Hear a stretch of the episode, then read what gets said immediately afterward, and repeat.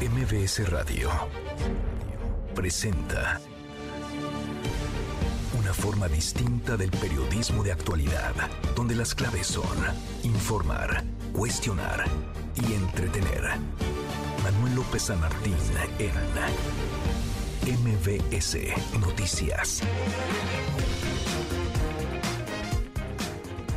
¿Qué tal? Buenas tardes. Hoy es viernes, viernes 22 de septiembre de 2023. Bienvenidas, bienvenidos a nombre del titular de este espacio, Manuel López San Martín, que hoy está eh, pues ausente porque está celebrando la llegada de un nuevo integrante de su familia de parte de todo el equipo de MBS Noticias. Le mandamos un fuerte abrazo y una gran, gran felicitación. Soy Adrián Jiménez, te estaré acompañando de aquí y hasta las 3 eh, de la tarde. Por supuesto, estamos en contacto a través de nuestras redes sociales. Me encuentras en Twitter como arroba Adrián Radio FM. Estamos en contacto, estamos en comunicación y por supuesto Facebook MBS Noticias, nuestro portal www.mbsnoticias.com. Así que vamos con toda la información, pero antes, las voces y las historias de hoy.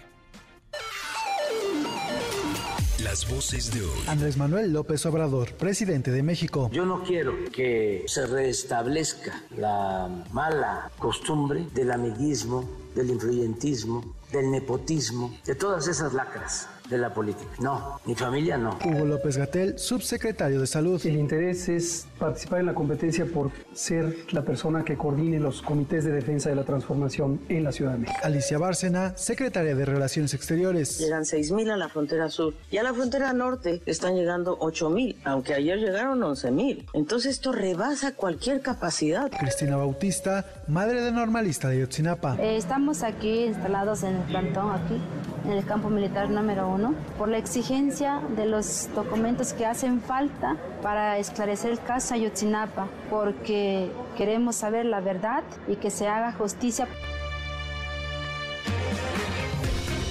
Esas fueron las voces, ahora vamos con las imperdibles de este viernes 22 de septiembre. ¿Se acuerdan ustedes de este caso del feminicidio de Ariadna Fernández López en noviembre de 2022? Esto generó un choque, un choque entre dos autoridades, el gobierno de la Ciudad de México por una parte y la Fiscalía del Estado de Morelos. Un nuevo capítulo se ha escrito en toda esta historia. El fiscal de Morelos, Uriel Carmona, abandonó el penal del Altiplano en el municipio de Almoloya de Juárez, en el Estado de México, la mañana de este viernes. Esto luego de que ayer un tribunal federal ordenara por cuarta ocasión que se deje en libertad a Uriel Carmona. Pues ahí está la batalla legal que siguen librando, pues ahora en tribunales eh, federales Uriel Carmona después de este choque, de este encontronazo. Ustedes lo recordarán con la jefa, con la entonces jefa de gobierno, hoy aspirante a la candidatura de Morena, Claudia Sheinbaum, quien en una conferencia acusó al fiscal de estar metido en este proceso de encubrir un feminicidio, el feminicidio de Ariadna Fernanda. Esa ocasión, pues la Fiscalía de Morelos da a conocer por una parte que muere esta chica por broncoaspiración, mientras que en una segunda autopsia la Fiscalía mm, Capitalina da a conocer que fueron por golpes múltiples. Vamos a ver en qué termina, en qué termina todo este asunto. Ayer también se dio a conocer que Juan Collado recuperará su libertad luego de cuatro años de permanecer en prisión porque un juez federal tomó en cuenta los criterios emitidos por la Corte Interamericana de Derechos Humanos sobre el tema de la prisión preventiva, además de su estado de salud que está deteriorado.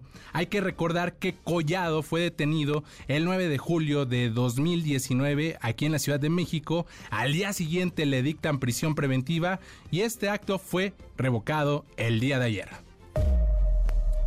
Sobre el tema, el presidente Andrés Manuel López Obrador aseguró que el Poder Judicial está protegiendo al fiscal de Morelos y que Juan Collado fue liberado por influyentismo. Es la voz del presidente López Obrador.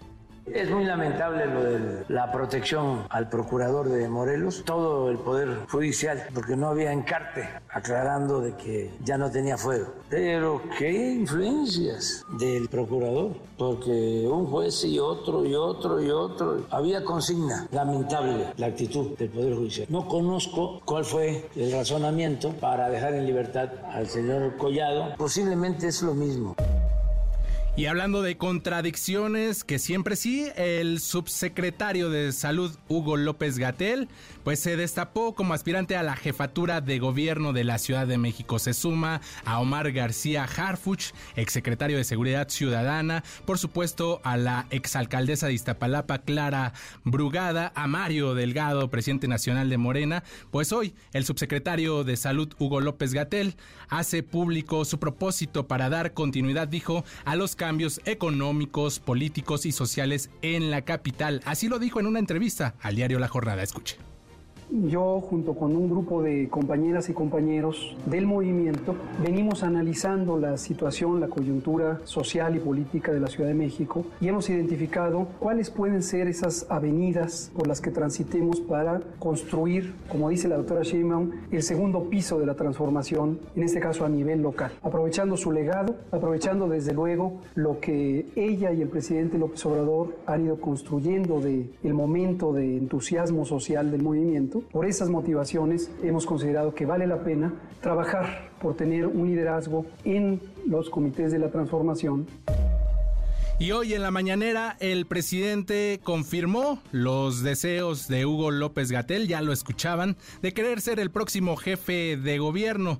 Dijo que aproximadamente 10 funcionarios pues ya le notificaron, ya le están diciendo adiós, se van a retirar de sus cargos pues para tratar de colocarse con miras a 2024 en pues otro encargo público. Es la voz del presidente López Obrador. Eso no tiene que ver con la cuestión electoral. Son cambios que se tienen que dar, porque el que aspira a ser candidato no puede tener un cargo en el gobierno. No es un asunto legal, es un asunto moral. Hay que ser y parecer. Ya me han notificado algunos que van a retirarse, como 10. Sí, me dijo el doctor López Gatel. Yo creo que ya él va a despedirse. También, primero agradecerles a todos. Imagínense lo que me han ayudado, todos son buenos servidores públicos en momentos muy difíciles, en el caso de Hugo López Gatel, aquí dando la cara, y un profesional pues, de primer orden, un buen servidor público. En temas económicos parece, parece que ya hay una luz al final de este túnel llamado inflación aquí en nuestro país. En México se desacelera y se ubica en 4.44% en la primera quincena de septiembre. Es la tasa de inflación anual más baja registrada desde marzo de 2021. Pero ojo, hay que también tener análisis en estos temas porque hubo una alza de precios en servicios educativos, esto a causa del regreso a clases por el inicio del ciclo escolar pasado. Ustedes lo recordarán donde pues se desembolsa que para los zapatos, los cuadernos, las mochilas, las loncheras, esto de acuerdo con información del INEGI. En temas de seguridad y justicia, elementos de la Secretaría de Seguridad Ciudadana concretaron la captura de Juan Carlos N., implicado en una agresión sexual y venta de droga. El sospechoso fue asegurado en flagrancia en calles de la alcaldía Venustiano Carranza. Tabasco amanece bajo fuego. La mañana de este viernes se presentaron actos de violencia en el municipio de Cárdenas, ya, les decía, en Tabasco, donde al menos seis vehículos fueron incendiados por individuos no identificados en cuatro puntos carreteros diferentes. Y bueno, pues eh, las autoridades aún no confirman si esto se debió a una balacera, a un enfrentamiento. Lo curioso es que, ¿por qué? Se siguen viendo estos episodios en las carreteras, en los caminos de nuestro país que supuestamente están vigilados por las autoridades, por las autoridades estatales, locales y por supuesto por la Guardia Nacional. En información internacional, la guerra en Ucrania parece no tener fin. Este viernes Kiev atacó con misiles la sede de la flota rusa del Mar Negro en Sebastopol, en la anexionada península de Crimea. Rusia confirmó que las fuerzas ucranianas dañaron el cuartel general de la flota del Mar Negro y advirtió que dichos ataques tendrán respuesta.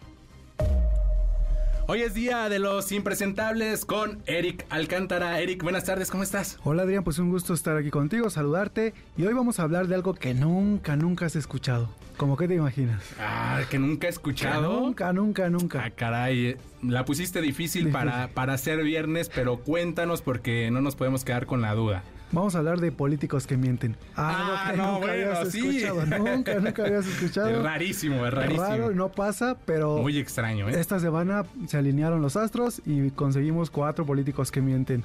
Es un alcalde. ¿Cuatro nada más? Bueno, es que no tenemos mucho tiempo, no, no podemos hacerlo muy largo, pero un alcalde, un senador, una diputada y un político que decía que no quería estar en la política, pero ya le gustó el reflector y ya te imaginarás de quién hablamos. Muy bien, Erika Alcántara, pues estaremos muy pendientes de los impresentables políticos que no mienten, o bueno. Más bien que mienten. Que, dicen que no mienten, pero mienten. Pero mienten, algo que nunca habías escuchado. Muy bien, gracias, gracias Eric. Más adelante regresamos contigo. Vamos con los deportes con Nicolás Romay. Hola Adrián, ¿cómo estás? Me da mucho gusto saludarte. Hoy tendremos todo el previo de la jornada del fútbol mexicano, Fórmula 1, Gran Premio de Japón, cómo le fue a Sergio El Checo Pérez en las prácticas libres y también fin de semana de NFL. Hay mucho que platicar. Pues eh, hay mucho de qué platicar, se viene también la jornada del fútbol eh, mexicano, así que pues estaremos muy pendientes de toda esta información más adelante. Hoy es viernes, viernes 22 de septiembre de 2023, esta es la segunda emisión de MBS Noticias. La pregunta del día, de lo que queremos eh, platicar con todos ustedes, es ¿qué políticas debe aplicar el gobierno de México para atender la crisis de los migrantes?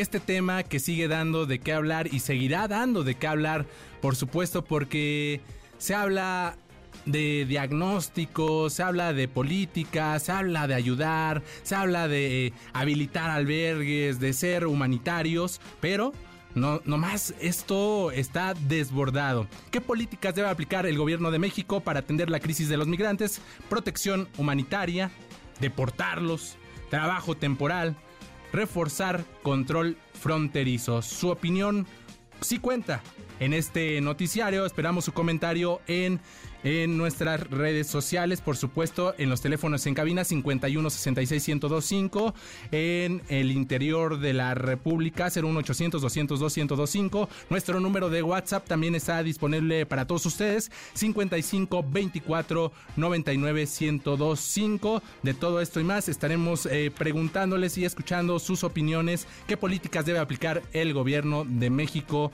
para atender la crisis em, de los migrantes.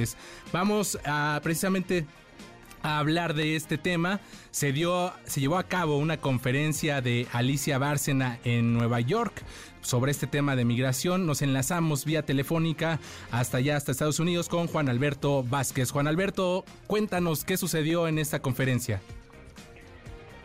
Claro que sí, Adrián, qué gusto me da saludarte en este viernes, ya en la recta final de esta Asamblea General de la ONU, una conferencia de prensa realizada en la sede de este organismo de las Naciones Unidas. La canciller mexicana Alicia Bárcena hizo un resumen de las actividades que ha celebrado esta semana a nombre de México, destacando reuniones de alto nivel, como la que tuvo, por ejemplo, con el secretario de Estado y el anfitrión Anthony Blanken. Ahorita te voy a explicar eh, a detalle qué vieron en esa reunión.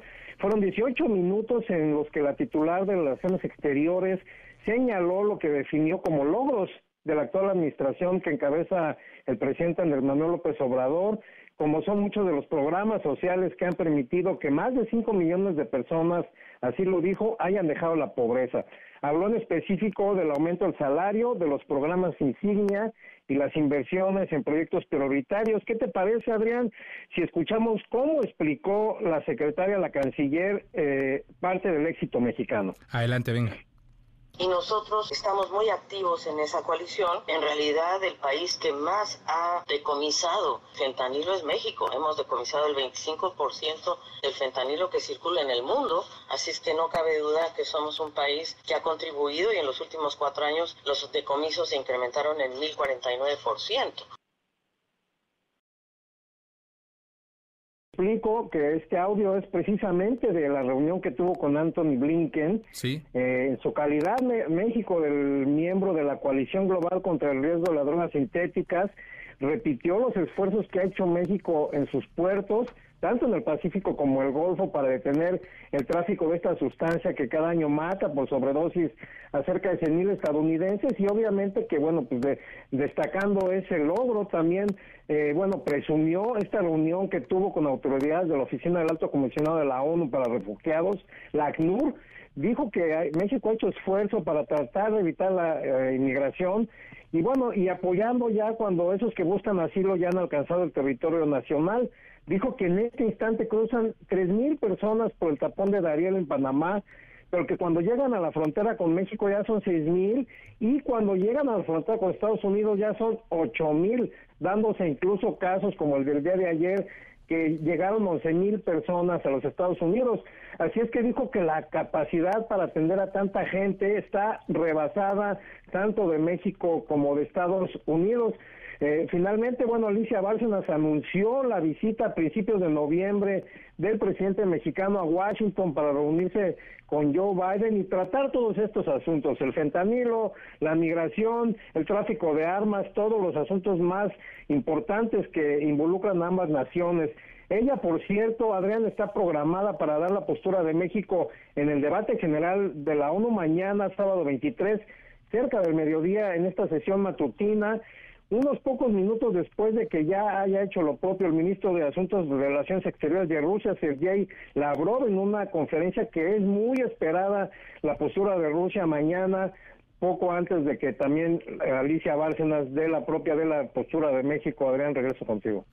Juan Alberto, nada más preguntarte, me llama la atención este reconocimiento donde dice la canciller Alicia Bárcena, pues las capacidades tanto de las autoridades mexicanas como de Estados Unidos para procesar tal cantidad, nueve mil eh, migrantes que se convierten ya en la frontera entre México y Estados Unidos, eh, están rebasados. Pero más allá de este reconocimiento, ¿hay alguna propuesta o en qué se queda este tema?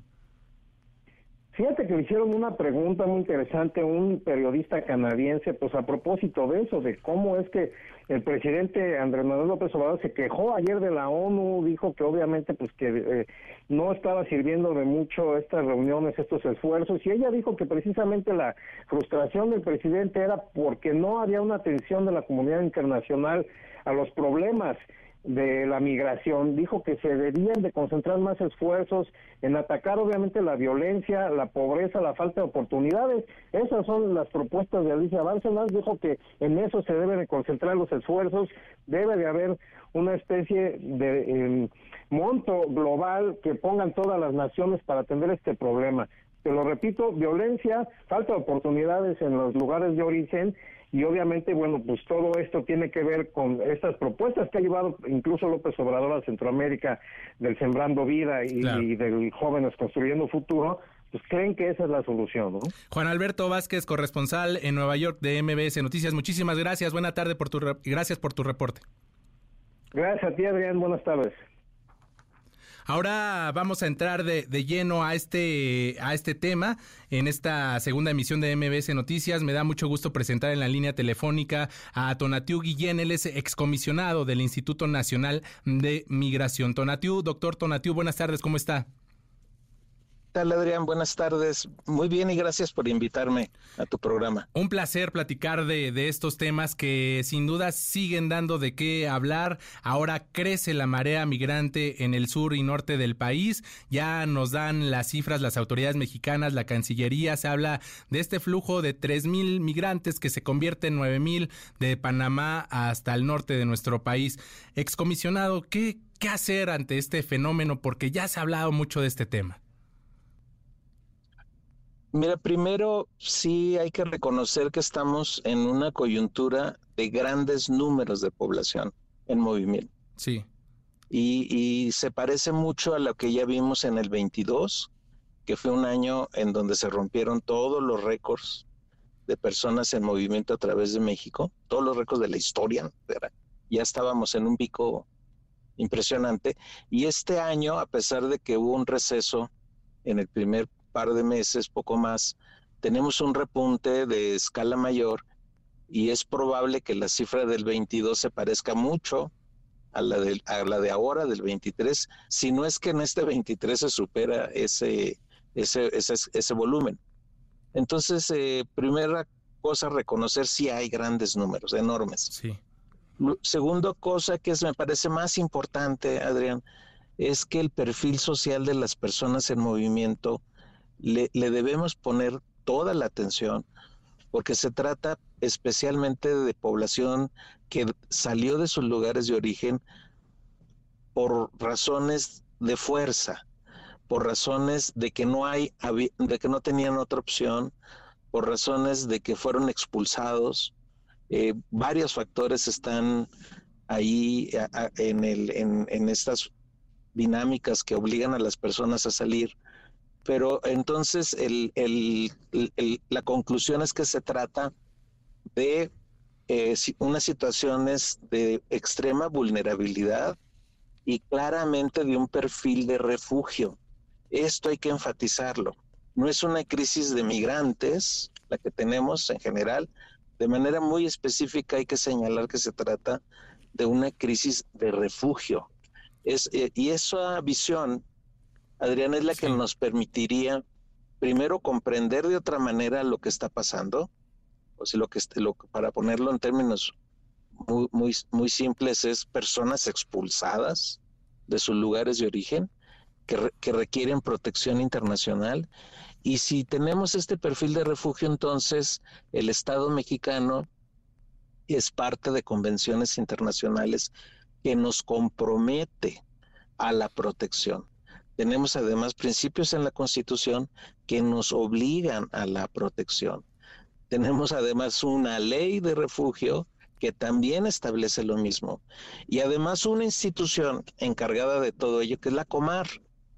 Entonces, no es un tema que deba atender el INM ni en función de la ley de migración, mucho menos la Guardia Nacional, sino debe ser Comar la institución que nos oriente a todo el, el aparato público federal incluso o coordinando con estados y municipios para los efectos de protección, incluso desde lo básico, ya no, ya no pensemos en el proceso formal de refugio, sino en, el, en, en las condiciones mínimas, Adrián, de, de, protección y de salvaguarda de la integridad de las personas, de su salud y de sus vidas. Ese, eso, ese foco es el que debiéramos estar este, centrando centrando de esa manera la cuestión de refugio, por ello, permíteme insistirlo, es el eje para comprender lo que pasa y para trazar las líneas alternativas. Estamos platicando con el excomisionado del Instituto Nacional de Migración, Tonatiu Guillén. Eh, déjame, doctor, preguntarle. Entonces, se habla de este tema del de, flujo de migrantes, pero nos dice que hay que centrarnos en el refugio. México ¿qué tiene que hacer? O sea, se habla mucho de esta situación de darles refugio, de tratarlos de manera humanitaria, pero hay recursos, este, hay capacidades. Ya se dice que está rebasado, o sea, ¿qué hacer ahora que ya se está presente este problema? Claro, claro. Mira, el, el, asunto principal ni siquiera creo que sea de, recursos, Adrián. El asunto principal es del freno del hostigamiento, de la detención y de la expulsión de estas personas. De hecho, eso nos sale muchísimo más caro hacer todo esto. Y, si al menos no fuéramos eh, aparatos de fuerza para detener y para hostigar y para obstaculizar, y si al menos eh, hiciéramos el esfuerzo de la, de la protección básica, ya estaríamos del otro lado. Eh, doy dos ejemplos muy rápidos. Sí.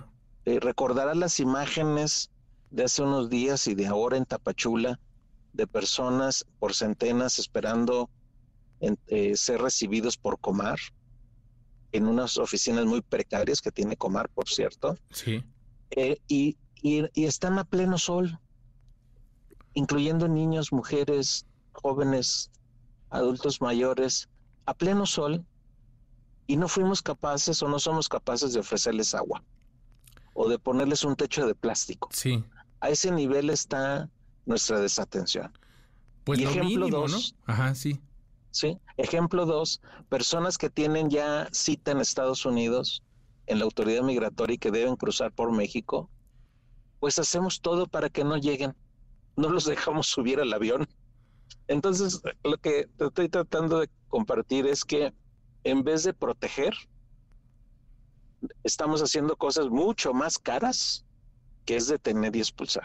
Y además maltratando. ya lo que quiere y lo que significa violación de derechos. ¿no? Ese es otro punto. Maltratando y haciendo lo que de lo que nosotros nos quejamos con nuestros conacionales cuando pues van a Estados Unidos, ¿no? Del trato que y un dato muy importante, un dato muy importante, el 30% del total del flujo o poco más que llega a Estados Unidos es de mexicanos. Claro. Entonces somos parte del problema en ese sentido también. Eso es, es tenemos un flujo grande de mexicanos. Somos de hecho la nacionalidad más grande que arriba a la frontera sur de Estados Unidos y también esa es la parte más preocupante con un componente de refugio mayor. los datos de, de, julio y creo que también ahora los de agosto de los mexicanos arribando a la frontera nos dicen que casi 40% de ese total son personas en grupo familiar.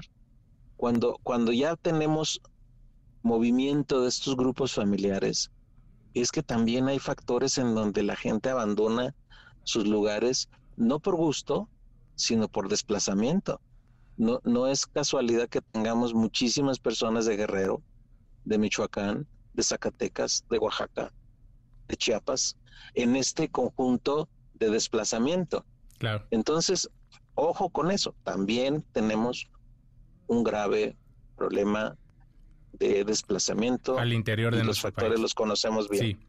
Eh, excomisionado, pues eh, le agradezco estos minutos que, que, nos ha brindado. Vaya reto al que se van a enfrentar nuestras autoridades, porque ya lo decía, somos parte de este gran problema, de esta, de este fenómeno de migración que estamos viviendo y que cada vez escribe un capítulo nuevo. Doctor Tonatiu Guillén, le agradecemos estos minutos que ha brindado aquí a MBC Noticias.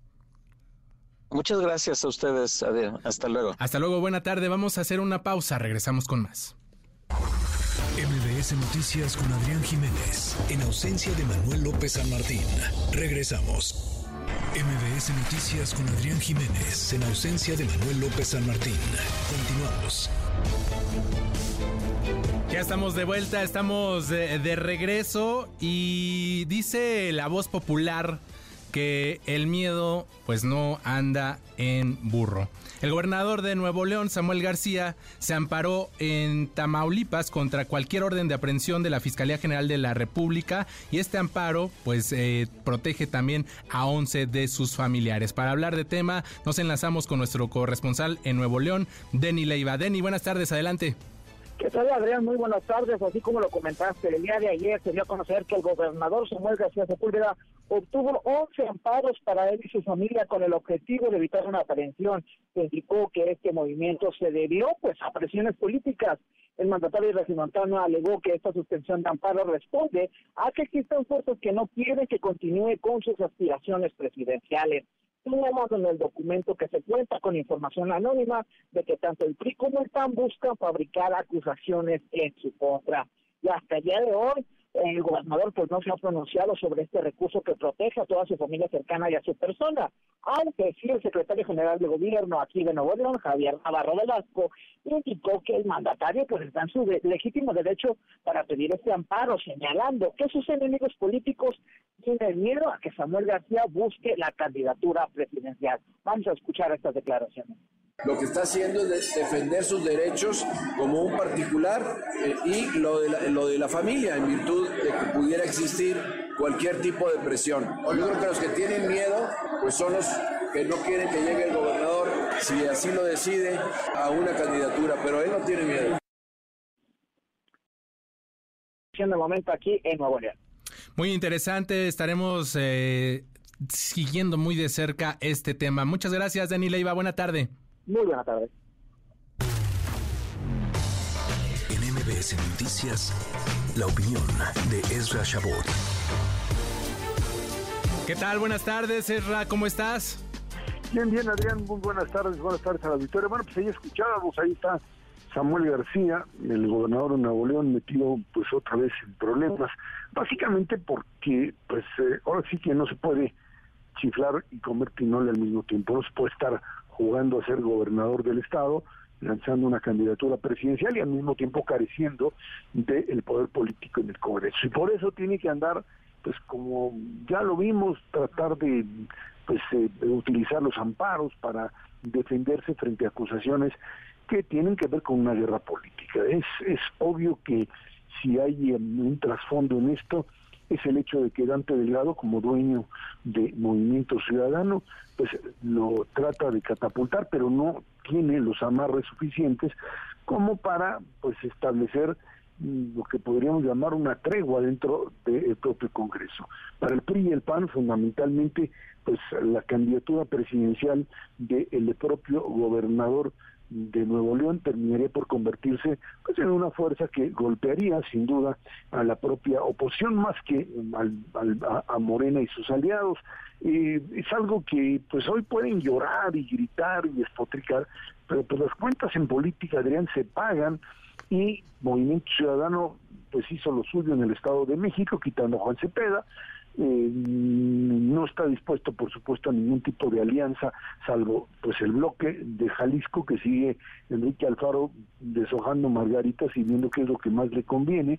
Y por otro lado, un gobernador como Samuel García, que al carecer de mayoría en el Congreso, pues simplemente lo pueden bloquear o lo pueden bloquear y no permitirle la licencia para competir, o simplemente si va a competir, pues después dejarlo, ya no permitirle después de la elección del próximo año regresar a la gubernatura. Muchos elementos que están ahí en duda frente a un gobernador que es ahora sí que más artista que político y que trata de una manera muy clara de satisfacer a varios frentes, entre ellos al de el propio presidente López Obrador, con quien tiene una muy buena relación, porque sabemos muy bien que una eventual candidatura suya, pues lo que haría es fragmentar o quitar una parte importante de votos opositores, por lo menos en términos de la fuerza que dice tener de un 6-7%. Ese es el dilema en el que está, y en una de esas, pues sí, elementos de orden fiscal, de orden penal, que en este país pues ya lo hemos visto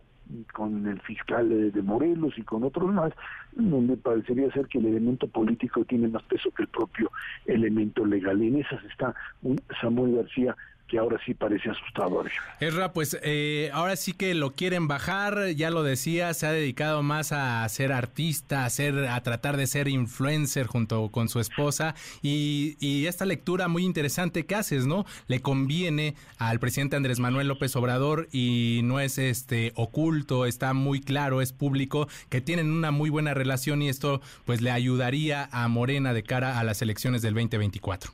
Sí, el problema ahí radica en qué quiere hacer el movimiento ciudadano, porque pues eh, podría podrían sí apoyarlo, etcétera, pero pues eh, yo veo muy difícil que un congreso como de Nuevo León como el de Flipan le vaya a autorizar o hacer la vida la vida fácil. Esta es una guerra a todo lo que da y Samuel García pues ahora, sí que está jugando al poder político que no tiene, está bloqueando, digamos, en términos de póker, con eh, pues la baraja que cuenta, y mm, un Dante Delgado que sabe muy bien que pues tiene flancos muy débiles, entre esos pues el del propio Jalisco con un Enrique Alfaro que le dice sí, le aviéntate, sería muy bueno que Movimiento Ciudadano lo hiciese, pero que no necesariamente Alfaro estaría apoyando. Un Enrique Alfaro que además primero dijo que, pues, que ya se retiraba, luego que no, y que apoyaba a Xochitl, que apoyaba al frente, y ahora pues tratando de jugar una especie de negociación con el propio, el propio Alfaro. Samuel García es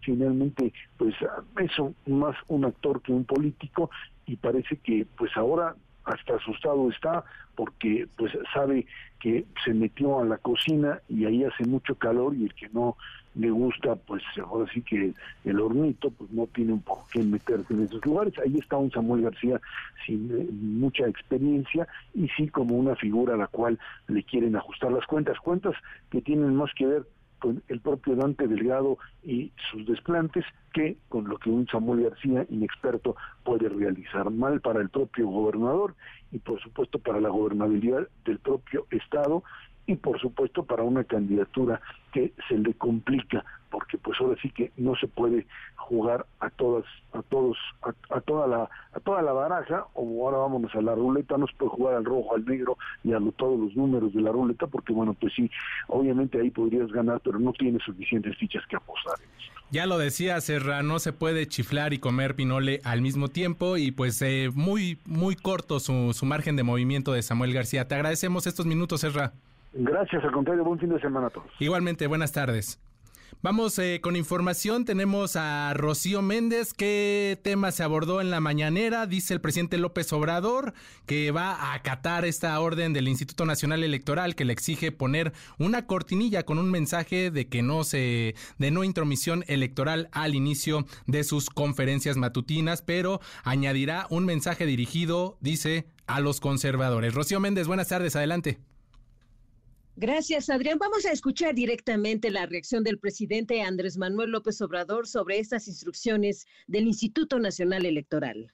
El INE, pues están ahora pidiéndonos que antes de iniciar la conferencia pongamos un letrero y lo vamos a hacer. ¿eh? Y voy a agregar uno que va a decir, si eres conservador y estás a favor de la corrupción, del clasismo, del racismo, de la discriminación, no veas este programa. Te puede afectar. Lo voy a poner yo, AMLO, abajito de eso, porque quieren que pongamos esto las conferencias de prensa matutinas del presidente de la República tienen por objeto difundir propaganda institucional o gubernamental con fines informativos, educativos o de orientación social, por lo que no podrán hacerse pronunciamientos relacionados con tópicos políticos o electorales que afecten de manera indebida la equidad de las contiendas comiciales e influyan en la ciudadanía. No podrán realizarse manifestaciones en favor o en contra de las fuerzas políticas o personas identificadas con estas. Ya no puedo hablar de ningún político, ya no voy a poder hablar de Salinas, ni de Fox, ni del PRIAN. Adrián, a partir del próximo lunes. El reporte al momento. Estaremos muy pendientes. Gracias, Rocío. Buenas tardes. Buenas tardes. Y Hablando de este escenario rumbo a 2024, ¿cuáles son las actividades que están realizando quienes se perfilan pues como candidatos, virtuales candidatos eh, respecto a la oposición, respecto a quien está en el poder? Vamos con mi compañero Oscar Palacios, la virtual candidata del Frente Amplio a la presidencia, Xochil Gálvez, realiza una gira por Campeche. Adelante, Oscar, buenas tardes. ¿Qué tal, Adrián? Buenas tardes. Así es, la responsable del Frente Amplio por México, Xochitl Gálvez Ruiz, se encuentra en Campeche, donde advirtió que ante el fracaso de su gobierno, el presidente Andrés Manuel López Obrador, bueno, pues intentará cooptar el voto de los ciudadanos con los programas sociales. En conferencia de prensa desde Ciudad del Carmen, la senadora por el PAN destacó que el país enfrenta una situación complicada en temas como la inseguridad. Bueno, esto dijo con estados entregados ya de plano a la delincuencia organizada. Señaló en este sentido que el presidente López Obrador se ha dado cuenta que hay mucho enojo, por lo que dijo buscará aprovechar los programas sociales para obtener votos a favor de Morena. Escuchemos ante el fracaso de su gobierno, porque sí lo quiero decir claramente, 165 mil personas asesinadas, 46 mil personas desaparecidas, estados entregados completamente a la delincuencia organizada. Entonces yo veo de verdad muchísimo enojo y el, el presidente lo empieza a detectar.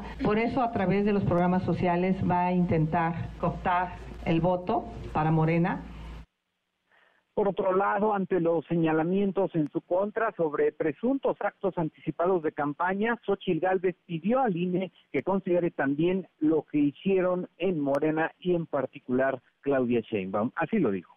Ojalá realmente el INE viera quienes pusieron espectaculares. O sea, Morena tapizó, Claudia tapizó el país de espectaculares, tapizó el país de bardas. Hizo eventos con recursos públicos donde los gobiernos estatales llevaron gente, pues con todo respeto, acarreada. La gente no llegó por sí misma a los eventos. Tiene dos años en campaña a cargo de usos públicos de la Ciudad de México. Finalmente, la senadora por el PAN resaltó que Campeche empieza ya a registrar un problema serio en materia de inseguridad, por lo que recomendó a la gobernadora Laida Sansores que trabaje todos los días en lugar de hacerlo solo los martes del Jaguar. Adrián es el reporte. Buenas tardes. Muchas gracias, Oscar. Buenas tardes. Y hablando de ya los virtuales candidatos, la ex jefa de gobierno, Claudia Sheinbaum, ahora con este nombre rimbombante de Coordinadora Nacional de Defensa de la Transformación, tiene actividades este viernes allá en el estado de Sonora. Ya anda por esas tierras. A las 3.30 de la tarde, de aquí, hora del centro, estará encabezando un meeting un mitin que ahora le denominan La Esperanza nos une Sonora. Ahí Claudia Sheinbaum pues va a agradecer el apoyo que les brindaron durante este proceso previo a la encuesta y por supuesto va a convocarlos a que formen estos comités de la llamada de la defensa de la transformación. Estaremos muy atentos como ayer como no queriendo la cosa le da eh, pues sí hay un llegue a Xochil Gálvez respecto a esta polémica que se generó por su trabajo de titulación en la UNAM y dice que pues en la cuarta transformación no roban y no plagian. No lo hizo de la misma manera cuando se le cuestionó, cuando era jefa de gobierno, sobre el caso de la ministra Yasmín Esquivel. Y vamos que vamos con más actividades. Ahora Marcelo Ebrar arrancó este viernes en Tlaxcala sus giras para impulsar su nueva asociación civil. Hatsiri Magallanes tiene todos los detalles. Buenas tardes, Hatsiri, adelante. Así es, ¿qué tal Adrián? Buenas tardes. Su gira El Camino de México. Marcelo Ebrard reiteró que Morena tendrá que reponer el proceso interno de encuestas para elegir al coordinador de Comité de Defensa de la Cuarta Transformación. Justo al arrancar sus recorridos denominados El Camino de México en Tlaxcala, en medio de gritos de es un honor estar con Casaubón, el ex canciller señaló que su partido pues no ha dado respuesta a la impugnación por irregularidades que presentó ya hace dos semanas. Vamos a escuchar cómo lo dice tiene que reponerse el proceso. Tienen, tienen que eliminarse todas esas prácticas. Es por el bien de Morena, es por el bien de México, es por el bien de todas y de todos. Eso es lo que estamos diciendo. Nos estamos organizando para defender esa causa. Ya presentamos la impugnación, les informo. Llevamos dos semanas y no nos han contestado. Dos semanas y pasando el tiempo. Si la idea es que pase el tiempo indefinidamente, también lo vamos a decir porque no lo vamos a permitir. Tienen la obligación estatutaria y legal de contestarnos a la impugnación que presentamos. Pero eso sí deja en claro que no se trata de un berriche de su parte, como se ha querido manejar, sino que se trata, dice, pues de defender las propias convicciones de su movimiento. Vamos a escucharlo nuevamente. Cuando ustedes ven los comentarios en muchos de los medios, de quienes escriben en los medios, que nos dicen, es un berrinche, es un capricho. No, no es un berrinche, no es un capricho. Es una convicción, es una decisión ponderada, sensata. ¿Qué no le decían Andrés Manuel López Obrador berrinchudo? No nos decían eso años. Pues entonces, compañeras, compañeros, es muy sencillo. Estamos defendiendo algo que es nuestra convicción y creemos que es lo mejor que puede pasar para Morena que no permitan que esas prácticas regresen. Y bueno, ante esta decena de simpatizantes, de cientos de simpatizantes, de hecho, militantes que se dieron cita allí en el centro de Tlaxcala, entidad que dijo no fue tomada en cuenta para la consulta interna de Morena, pues advierte que no va a aceptar ningún cargo para que intenten justamente callarlo. Vamos a escucharlo nuevamente. Yo vengo el día de hoy a decirles, a invitarles para que sigamos caminando con lo mismo que dijimos antes del 6 de septiembre. Antes del 6 de septiembre dijimos, vamos por la candidatura a la presidencia de la República. No estoy buscando ser senador ni ser diputado, pero no vamos a aceptar que la propuesta sea guarden silencio, les damos unos cargos y se callan la boca. Yo jamás voy a hacer eso porque los traiciono a ustedes. Bueno, finalmente insistió en que va a esperar la respuesta de Morena para definir el futuro político de su movimiento. En tanto, pues pide a sus simpatizantes sumarse mediante la firma del libro para volverse miembros de esta asociación civil. El reporte que tenemos. Hatsiri, entonces, eh, en este último audio donde dice que él lo dijo en septiembre, a principios de, septiembre, de estas aspiraciones que él quiere aparecer en la boleta electoral, sigue en pie eso y la única vía pues sería por a través de Movimiento Ciudadano. Pues sí, fíjate que no lo ha hecho abiertamente, no lo ha manifestado de esa manera. Él insiste en que no se va a ir de Morena, que él lo que busca realmente es que se cambien esas viejas prácticas. Pues él ha señalado que son prácticas como las que hacía el PRI, ¿no? De comprar votos, de que haya irregularidades en este proceso. Él insiste en que se echa abajo pues esta definición que ya tuvo su partido de que va a ser Claudia Sheinbaum. Yo lo veo muy complicado honestamente, pero él eso es lo que está esperando y ha reiterado muchas veces que va pues a seguir esperando, no por mucho tiempo, eso sí, para ver cuál va a ser su futuro, su futuro político. Ya lo escuchábamos también ahorita, no quiere ser senador, no quiere ser diputado, él quiere ser presidente, lado complicado en Morena, pues a ver más adelante qué va a definir. Hachiri, pues estaremos muy atentos. Muchas gracias, buena tarde. Muy buena tarde. Y hay para agregarle eh, complicaciones al tránsito vehicular aquí en la Ciudad de México, una protesta, algo de un tema que surge el pasado miércoles cuando Marisol Zárate López, estudiante de la Facultad de Contaduría de la UNAM, es reportada como desaparecida. Están eh, protestando en el viaducto Tlalpan y la información la tiene mi compañero Juan Carlos Alarcón. Juan Carlos, buenas tardes.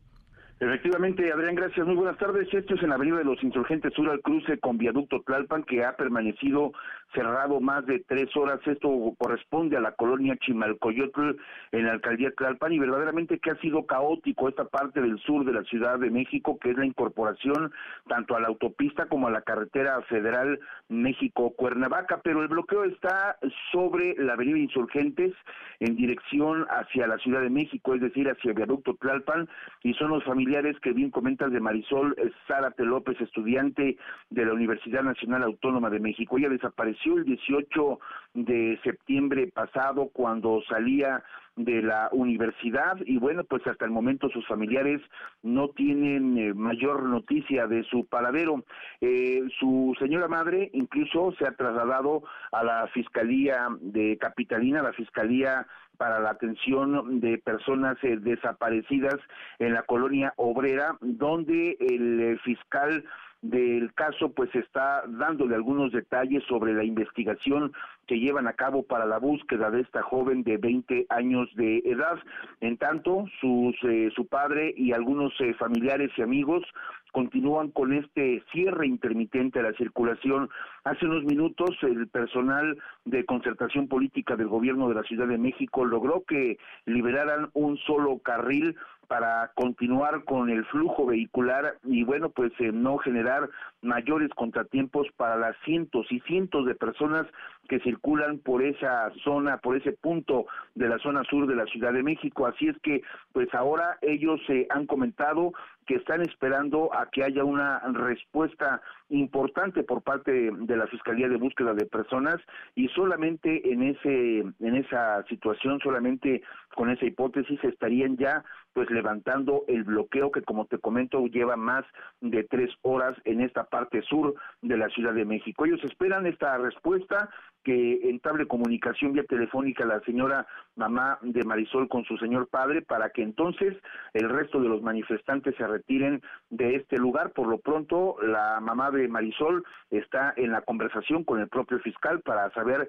pues cuáles son los detalles que han llevado a cabo la, eh, la investigación por parte de los detectives de la Fiscalía Capitalina y si esto es satisfactorio, pues muy probablemente en los próximos minutos retiren este bloqueo. Reitero, es una joven estudiante de la Facultad de Contaduría, como bien lo mencionabas, de la Universidad Nacional Autónoma de México, desaparecida desde el pasado 18 de septiembre. Y es el reporte que tengo. Juan Carlos, pues eh, se antoja muy complicado este tema, eh, más cuando es fin de semana, que también eh, el volumen de tránsito incrementa y pues estaremos muy pendientes porque sin duda las afectaciones son bastantes, pero también pues ya es una constante que las personas que buscan justicia, que buscan encontrar a sus familiares, realicen este tipo de protestas. Gracias, Juan Carlos.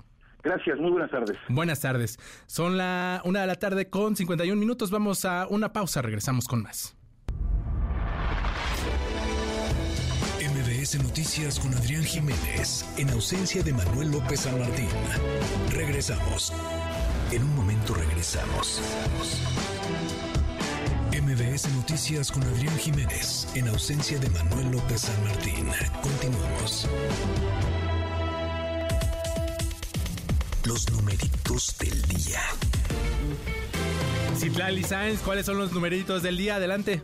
¿Qué tal, Adrián? Buenas tardes a ti, buenas tardes también a nuestros amigos del auditorio. Te presento a continuación cómo están operando en este momento los principales índices en Estados Unidos y en México. El Dow Jones Industrial pierde 0.18%, el Nasdaq lo hace 1.87% y pierde también el S&P BMW de la Bolsa Mexicana de Valores 0.36%. Se cotiza en 51.765.87 unidades. En el mercado cambiario, el dólar en ventanilla bancaria se compra en 16 pesos con 65 centavos se venden 17 pesos con 59, el euro se compra en 18 pesos cerrados, se venden 18 pesos con 54 centavos. Finalmente, te comento cómo se cotiza la criptomoneda más conocida, el Bitcoin. En este viernes pierde 0.29% y se compra en 454.990 pesos por cada criptomoneda. Adrián es mi reporte, buenas tardes. Buenas tardes, Itlali, muchas gracias. Oye, ¿a dónde nos jugamos el fin con el mini que me gané en HSBC? ¡Oh, sí! Tú también participa para ganar hasta un mini al abrir tu nueva cuenta desde tu celular en HSBC. Ganar más si es posible. Consulta más información en www.hsbc.com diagonal HSBC presenta Economía y Finanzas Eduardo Torreblanca. ¿Qué tal? Buenas tardes, Eduardo Torreblanca, bienvenido. Muchas gracias, Adrián. Buenas tardes, buenas tardes al auditorio. Buenas tardes. Oye, Eduardo, ¿por qué es irresponsable afirmar que el próximo año puede haber una crisis económica o financiera en nuestro país?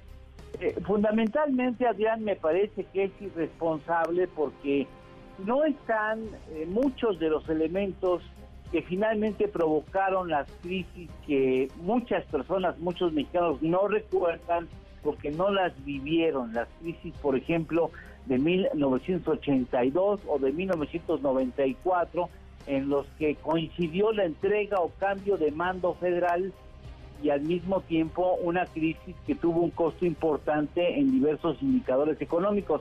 Es decir, las piezas que fueron fundamentales a las crisis de 1982 o 1994 no están hoy sobre el tablero, no están hoy sobre la mesa y por eso es poco probable pensar que exista una crisis económica. Puede haber ciertamente mucha tensión por las elecciones, pero de ahí a que se presente o que eso derive en una eh, crisis económica, tiene que haber un largo trecho y muchas veces pudiéramos nosotros ocasionar eh, incertidumbre o parte de las condiciones necesarias para una crisis, eh, porque vamos a las profecías autocumplidas, tanto tememos y tanto reaccionamos a la posibilidad que acaban creándose condiciones para una crisis. Pero mira, en 1982 no habías nacido tú seguramente, uno de los factores más destacados fue el nivel de deuda que tenía el país, que sumaba más de 90 mil millones de dólares y las reservas estaban en 1.832 millones de dólares.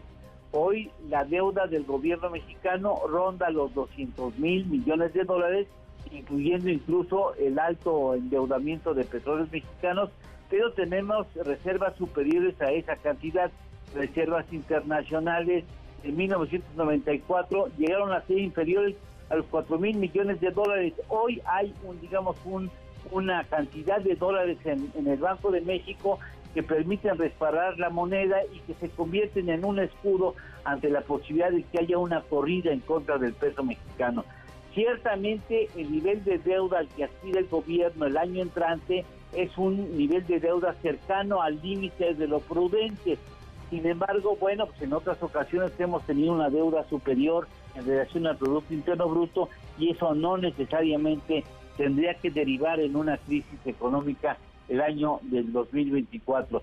tenemos comercio internacional, tenemos un, eh, eh, una relación comercial con Estados Unidos y Canadá que como nunca antes había tenido, hay muy buenas perspectivas para la economía mexicana y no creo que existan las condiciones como para pensar que un diferendo electoral acabe provocando una crisis económica. Pero bueno, siempre hay que estar al pendiente, pero creo que es importante ser responsables, es decir, que hoy las condiciones de una crisis en el 2024 son muy lejanas, así es que lo primero que tenemos que hacer es defender el voto, estar vigilando el voto para que esto no derive en irregularidades que puedan tener alguna expresión en nuestros fundamentales de la economía, Adrián. Eduardo, entonces definitivamente para la población eh, de México podemos estar tranquilos, va a ser una transición tersa este cambio de gobierno, se ve lejana la posibilidad de una crisis, ya lo decías, un, punto muy importante y que fue eh, abordado ampliamente, este nivel de deuda eh, que adquiere el gobierno mexicano para el próximo año, no hay nada de qué preocuparse al respecto entonces. No, hay que este, estar atentos y hay que sobre todo participar en política bajo los lineamientos de, nuestras reglas, de nuestras leyes, defender el voto, garantizar que el voto se respete y a las partes que contiendan por el poder, pues exhortarlos a que respeten la voluntad ciudadana. Eduardo, es viernes, ¿tenemos postre? Claro que sí, oye, pues eh, ya ves que está, estamos a horas de que se vea la Fórmula 1 en el Japón, que se corra. ¿Sabes más o menos cuál, cuál es el rendimiento de un eh, de una máquina de Fórmula 1 en cuanto a relación kilómetros por litro? No, no tengo la menor idea, pero debe ser bastante eficiente, ¿no? Por el nivel de, competencia que tienen, supongo. Pues sí, y por el poder que tienen estas máquinas, pero a mí me sorprendió el rendimiento por litro es de menos de 3 kilómetros, 2.9 kilómetros por litro es lo que consumen esas máquinas que estarán ya entrando en acción en Japón en pocas horas más. Interesante, Eduardo. ¿eh? Estaremos muy pendientes de, las carreras. Son impresionantes estos motores. Además, pues, cómo no, no gastarían gasolina con la potencia, la velocidad a la que van. Muchas gracias, Eduardo. Buena tarde y buen fin de semana. Buena tarde y buen provecho a todo el público. Gracias. Gracias, buen fin de semana. HSBC presentó. Y es viernes, viernes de impresentables con Erika Alcántara. Los impresentables. Gracias Adrián. Hoy tenemos un especial de políticos que, aunque no lo crean, nos mintieron. Número 1.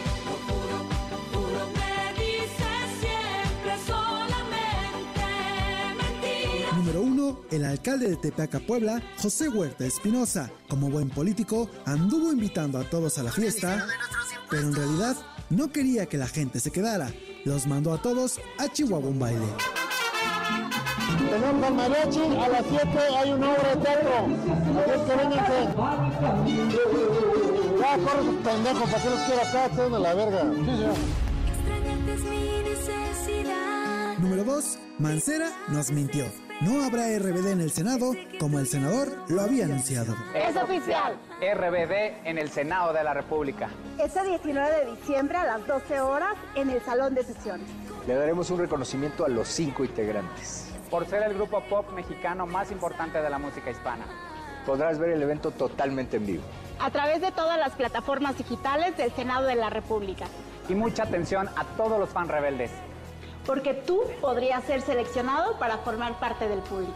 Deben estar muy pendientes de nuestras redes sociales. Este 19 de diciembre en el Senado de la República. Esos bastardos me mintieron. ¿Dónde están, perros? Número 3. La diputada María Clemente. Su mentira es decir que trabaja en la Cámara de Diputados. Su nivel de debate y un pleito de cantina son lo mismo. Yo sí me asumo. Soy una perra del presidente López Obrador y estoy aquí para defender la cuarta transformación como una perra porque por el bien de todos, primero los pobres. Como el jefe de jefes, tengo a mis perros en la línea.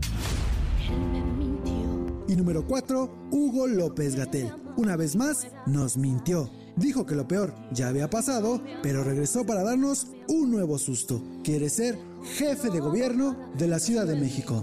el interés es participar en la competencia por ser la persona que coordine los comités de defensa de la transformación en la Ciudad de México. Venimos analizando la situación, la coyuntura social y política de la Ciudad de México y hemos identificado cuáles pueden ser esas avenidas por las que transitemos para construir, como dice la doctora Sheinbaum, el segundo piso de la transformación, en este caso a nivel local.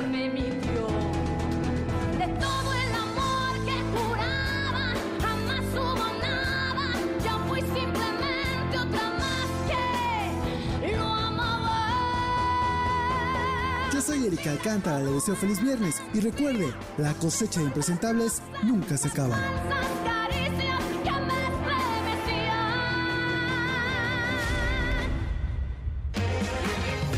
Erika Alcántara, impresentables del viernes. ¡Qué casos, eh! ¿Qué? No, no, no. Lo que nunca habías escuchado, políticos que mienten.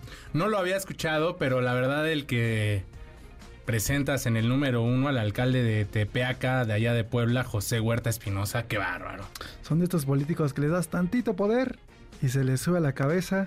Estaba en una transmisión en vivo, eh, no se da cuenta que ya terminó el video, que sigue el video, perdón, y entonces manda a Chihuahua un baile a los asistentes del evento que, además es un evento pagado con recursos, del municipio. es una vergüenza ese alcalde, la verdad, de una vergüenza. Y, un patán. Sí, exactamente. Son de estos políticos, te insisto, que se les sube el poder a la cabeza. Como la diputada María Clemente, le dieron tantito poder y ejerce su poder de manera como la escuchábamos. Soy una perra del presidente López Obrador. Exactamente. Vaya expresión. Que esto viene de una discusión que tuvo con legisladoras de oposición a las que les dijo los mismos adjetivos y gritó por ahí la palabra sirvientas, mugrosas, perras.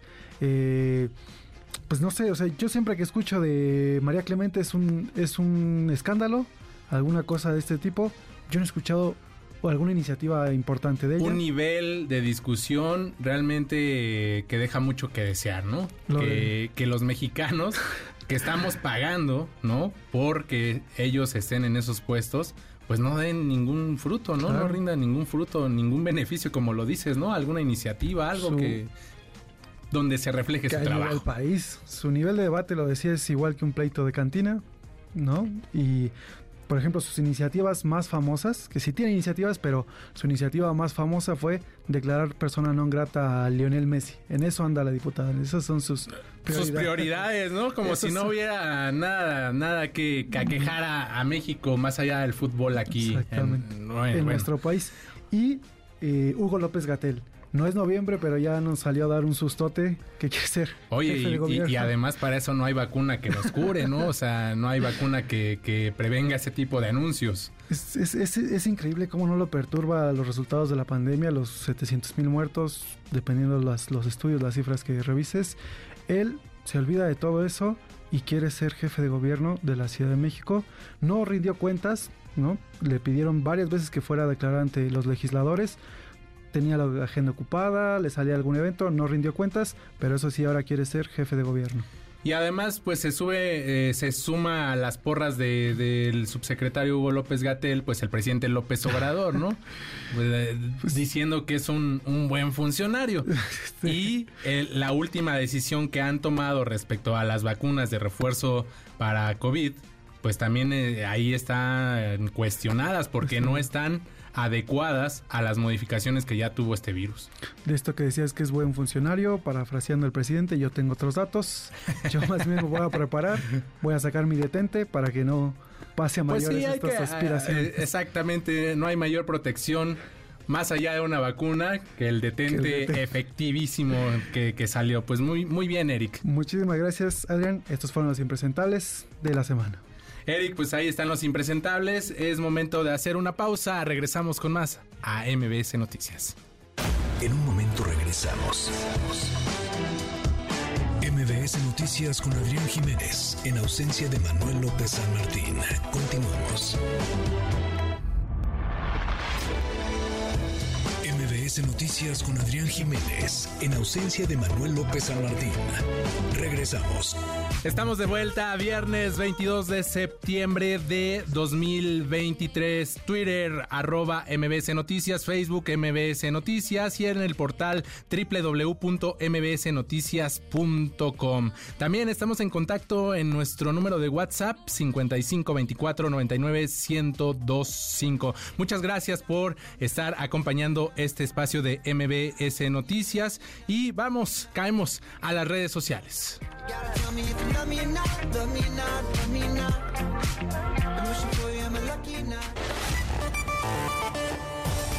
Caemos en las redes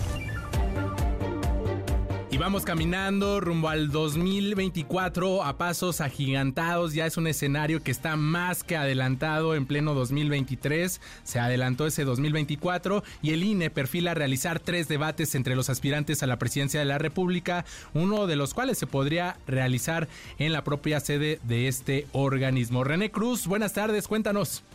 Hola Adrián, muy buenas tardes. Así es, como bien comentas, el Instituto Nacional Electoral perfila realizar tres debates entre los aspirantes a la presidencia de la República.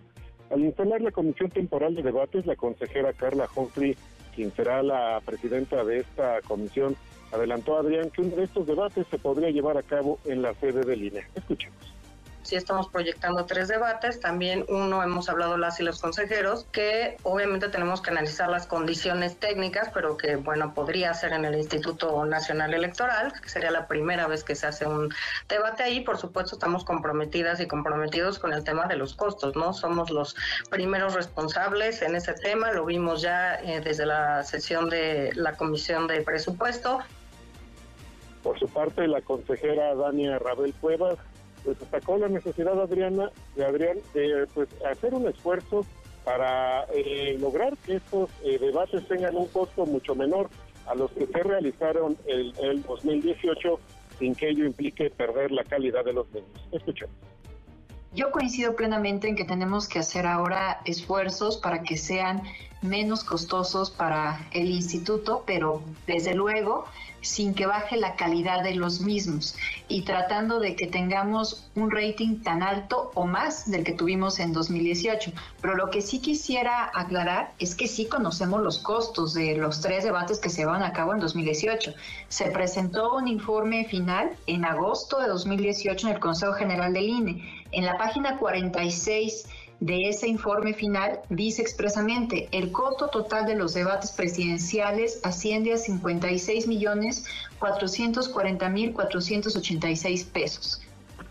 Por su parte, el consejero Martín Paz Mora sostuvo que los trabajos de la Comisión de Debates deben estar conducidos por el interés ciudadano por lo que hizo un llamado a los partidos políticos y a los eh, representantes de los aspirantes presidenciales a que se ajusten al modelo y los formatos que tendrán estos debates, pues ellos serán en beneficio de la ciudadanía.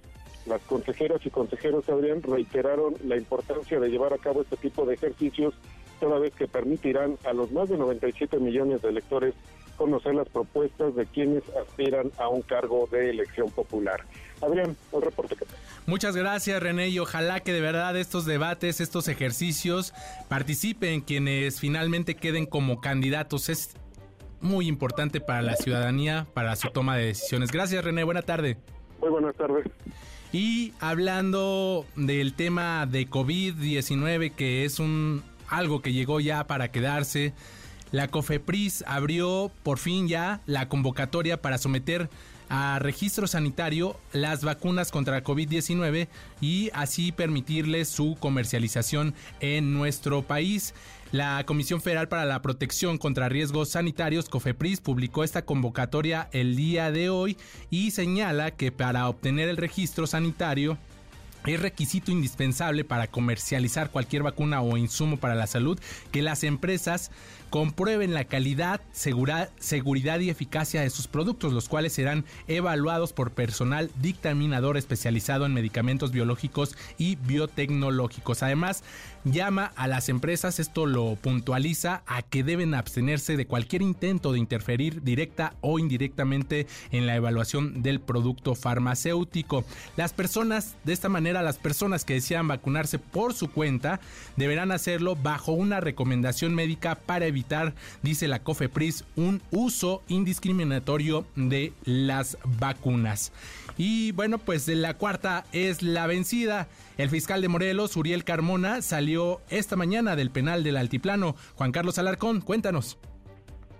Efectivamente, Adrián, gracias. Buenas tardes. Después de 17 días de permanecer preso en el penal federal del Altiplano, el fiscal de Morelos, Uriel Carmona Gándara, abandonó el centro penitenciario de máxima seguridad en virtud de una cuarta suspensión que otorgó el Poder Judicial de la Federación a su favor.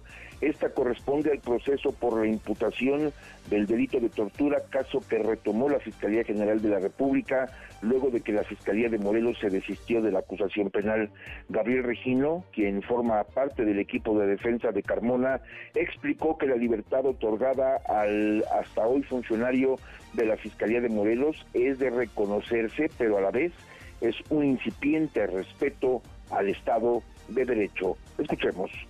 Después de haberse obtenido una cuarta suspensión en la que se ordenó la inmediata libertad del fiscal general de justicia del Estado de Morelos, el día de hoy, 22 de septiembre, antes de las 10 de la mañana, eh, prácticamente al cumplirse las 24 horas fue puesto en libertad.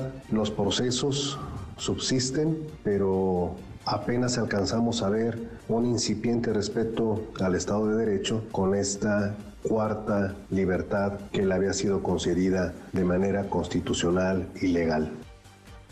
Uriel Carmona está relacionado en cuatro procesos judiciales, tres de ellos ante el Poder Judicial de la Ciudad de México por el feminicidio de la joven Ariadna Fernanda, por el que también se encuentra vinculado a proceso el director de investigación y procesos penales de la Fiscalía de Feminicidios de Morelos, Joel R.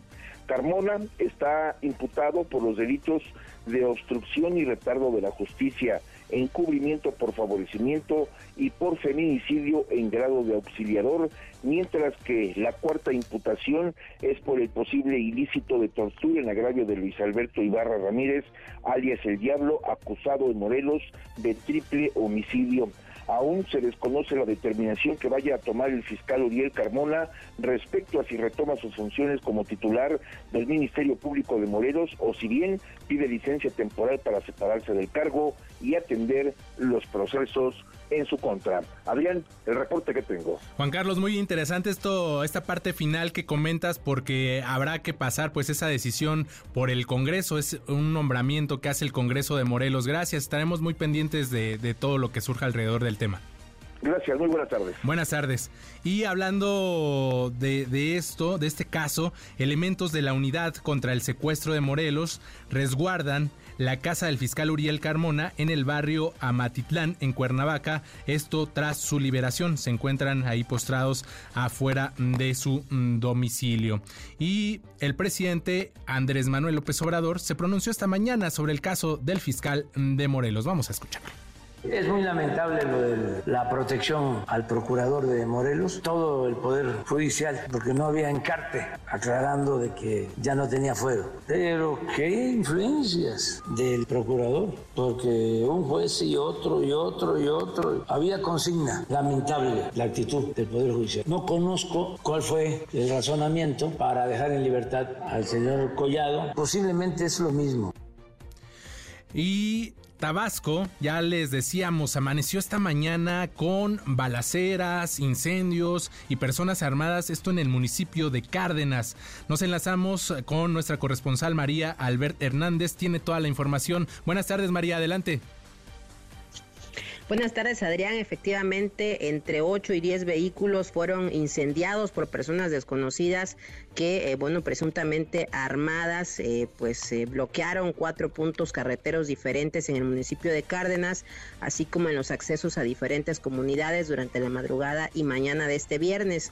Bueno, pues se compartieron videos a través de redes sociales en los que se ve pues eh, dos unidades de carga pesada, así como un camión repartidor de una empresa refresquera y autos particulares que estaban siendo consumidos por las llamas. Y bueno, pues esto alertó a la población.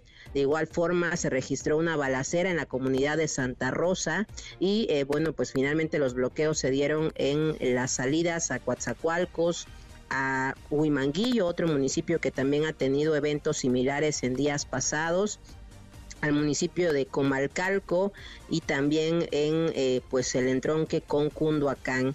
Y también se dio a conocer precisamente que este día eh, pues se valió eh, la vivienda del coordinador de protección civil de Cárdenas. Y bueno pues eh, afortunadamente no hubo heridos ni muertos pero sí fue baleada la, la, casa y también el, la camioneta de este funcionario municipal por ello elementos de la Guardia Nacional de la Secretaría de la Defensa Nacional y la Fiscalía General del Estado pues desplegaron un operativo para recorrer la demarcación. Además, tras, estos hechos violentos, la Universidad Popular de la Chontalpa y por lo menos seis escuelas más de eh, nivel medio superior y de nivel básico pues eh, pues suspendieron clases para pues evitar que se ponga en riesgo la integridad de los estudiantes eh, los maestros y el personal administrativo. El reporte. María ya en esta tarde las cosas están calmadas. Cuál es el ambiente que se percibe por aquellas tierras en el municipio de Cárdenas Así es, eh, eh, se nos cortó la comunicación, pero bueno, estaremos al tanto de, lo que surja alrededor de este tema. Vamos ahora con eh, nuestro corresponsal Josué Serna. Él nos tiene información sobre el Instituto Nacional de Migración que encabeza una reunión con autoridades de Chihuahua y Estados Unidos por lo que ya decíamos, este fenómeno migratorio. Josué, buenas tardes, adelante. Hola, muy buenas tardes, auditorio. Como lo mencionas, eh, continúa en estos momentos la reunión en un hotel de aquí de Ciudad Juárez, donde el comisionado del Instituto Nacional de Inmigración, Francisco Garduño, pues eh, están planteando eh, estrategias para dar una solución a esta problemática que se vive pues en gran parte del país, desde el centro del país, en la parte sur y en el norte de aquí de, México. Y sobre todo lo que nos mencionaba es que están viendo las estrategias como Cerromex o de los viajeros que llegan a través de los vagones. Garduño señaló que al iniciar estas medidas para, para ver qué pueden tomar eh, sobre la seguridad de los migrantes a esta reunión, pues están también autoridades como el cónsul de Estados Unidos aquí en Juárez, Eric Cohan, también está eh, elementos de aduana eh, fronteriza de los Estados Unidos, CBP, y también el Ejército Guardia Nacional. Escuchemos lo que nos refiere el, el, comisionado en relación a esta reunión del problema de Ferromex y la migración que tripulan los migrantes en, estos ferrocarriles. Se está utilizando esta movilidad, pero vamos a, a operar y ver cómo es posible resguardar la integridad y la seguridad de los migrantes, que esa es la función principal, que es que no haya problemas, heridos, muertes, que eso es vital. Adrián, te comento que hace unos instantes la gobernadora María Campos Galván, la gobernadora de Chihuahua, dejó la reunión y salió a despedirla el comisionado, quien señaló que parte ya de las estrategias que han decidido es hacer operativos en los trenes y bajar a los, a los migrantes.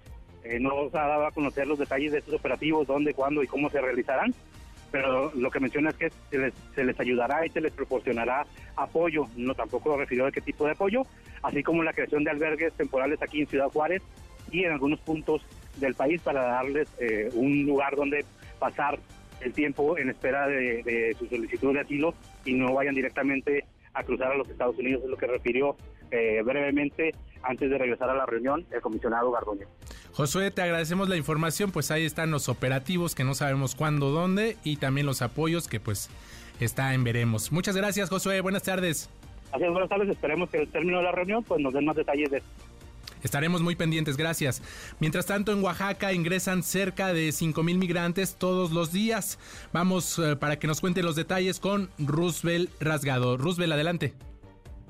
¿Qué tal, Adrián? Buenas tardes. Así es, el istmo de Tehuantepec es el paso obligado para cientos de migrantes que intentan cruzar territorio mexicano en busca del tan anhelado sueño americano. Después de abandonar Chiapas en la frontera sur, ingresan en territorio oaxaqueño, ruta que según el secretario de Seguridad Pública de Oaxaca, Iván García Álvarez, es más segura para los migrantes. De hecho, dijo que han buscado nuevas rutas los migrantes para intentar llegar hacia el centro del país y esta nueva ruta precisamente es la capital del estado. De acuerdo con el secretario de Seguridad Pública y Protección Ciudadana de Oaxaca, todos los días ingresan a la entidad oaxaqueña entre 4.000 y 5.000 migrantes por la ruta del istmo de Tehuantepec. Después se dirigen a valles centrales, donde se encuentra la capital del estado, y posteriormente hacia el centro del país. Escuchemos. Tenemos registrado un promedio aproximadamente, porque son datos aproximados, de 4.000 a 5.000 migrantes que entran por día. Operativamente sabemos nosotros, por registros de inteligencia que hemos llevado, hubo rutas que anteriormente salían de Chiapas y agarraban por la parte de Veracruz. Buscaban llegar a lo que es de la Ciudad de México y cuando tú platicas con migrantes te dicen, yo nomás mi, mi primer punto es México y de México es Estados Unidos. Entonces ellos desviaron sus rutas porque en el área del estado de Veracruz estaban siendo muy levantados por la delincuencia organizada. El estado de Oaxaca, por su seguridad que tiene, desviaron totalmente ese eje y ahora nos están entrando directamente por la parte del istmo. De hecho, este flujo migratorio que comenta el secretario de Seguridad Pública se refleja en los municipios del istmo de Tehuantepec, principalmente en Juchitán, donde se concentra el mayor número de migrantes de distintas nacionalidades. En este municipio del Istmo de Tehuantepec, los migrantes duermen en la calle, en espacios públicos y plazas, en espera de continuar su ruta hacia el norte del país. El trayecto para muchos de estos migrantes, sobre todo para las mujeres, no ha sido fácil porque muchas de ellas viajan con sus hijos en busca de alcanzar el norte de México. También eh, médicos eh, de forma altruista particulares han instalado un módulo móvil para ofrecer consultas médicas a los migrantes en su paso por Cochitán ante esta difícil travesía, pero también las autoridades locales están pidiendo a los migrantes respetar precisamente estos espacios de esparcimiento porque de manera constante se están llevando a cabo actividades de limpieza en estas áreas, eh, Adrián. Es mi reporte. Roosevelt, gracias por esta fotografía que nos muestras de este fenómeno que sin duda pues es dramático en algunos momentos y que eh, del cual estaremos muy pendientes porque pues está tanto en nuestro país como en Estados Unidos y para abajo, o sea, nadie nadie está exento. Roosevelt, gracias, buenas tardes. Buenas tardes, estamos a la orden. Deportes con Nicolás Romay MBS Noticias. Buenas tardes, Nico. ¿Cómo, cómo estás? ¿Qué, ¿Qué nos depara el mundo deportivo para este fin de semana? ¿Cómo estás, Adrián? Me da muchísimo gusto saludarte. Vaya que pinta para hacer un buen fin de semana que ya arrancó deportivamente hablando con la Fórmula 1. El día de ayer por la noche tuvimos eh, las prácticas libres 1 y 2 del Gran Premio de Japón. No le fue bien a Sergio Checo Pérez, terminó en la posición número 11 y 9 respectivamente. Hoy a las 8 y media son las prácticas número 3 y a las 12 es la calificación. El horario de alguna manera, no quiero decir ni que perjudica ni que favorece a Latinoamérica, porque hay personas que, pues, que prefieren que las carreras sean temprano y hay otras que prefieren que sean la, en la noche. Lo que sí es que tenemos el día de hoy a las 12 la calificación y mañana a las 11 de la noche la carrera, o sea, de sábado a domingo a las 11 de la noche la carrera, el Gran Premio de Japón. Ojalá que le vaya bien a Checo Pérez y que hoy en la cual pueda hacer algo diferente, no le puede ir un poco mejor. Por otro lado, Adrián, si me lo permites, te platico de Liga MX porque el día de hoy tenemos Atlético San Luis contra Mazatlán, Juárez contra Atlas, Puebla contra Pumas. Mañana sábado, los partidos que tenemos ya en la jornada 9 es Chivas contra Pachuca, León contra Tijuana y el partido que más llama la atención, Tigres contra Rayados, el clásico regio, Tigres contra Rayados, esperando que sea un buen partido de, de fútbol y que cumpla con las expectativas. El domingo, Toluca contra América a las 12, Cruz Azul contra Querétaro a las 4 de la tarde y Santos contra Necaxa a las 8 de la noche. Así se cierra la jornada 9 del fútbol mexicano. Estamos ya llegando a la mitad del torneo, entendiendo perfecto que es permisivo, que es benévolo, pero al final también a todos les llega su hora y hay equipos que tienen que apretar el acelerador, especialmente Cruz Azul. Nico, justamente iba a decirte eso. Sí. Tiene que apretar el acelerador urgente porque de los, digamos que Adrián, que de los grandes, de los mediáticos, de los importantes, Cruz Azul es el que se está quedando atrás.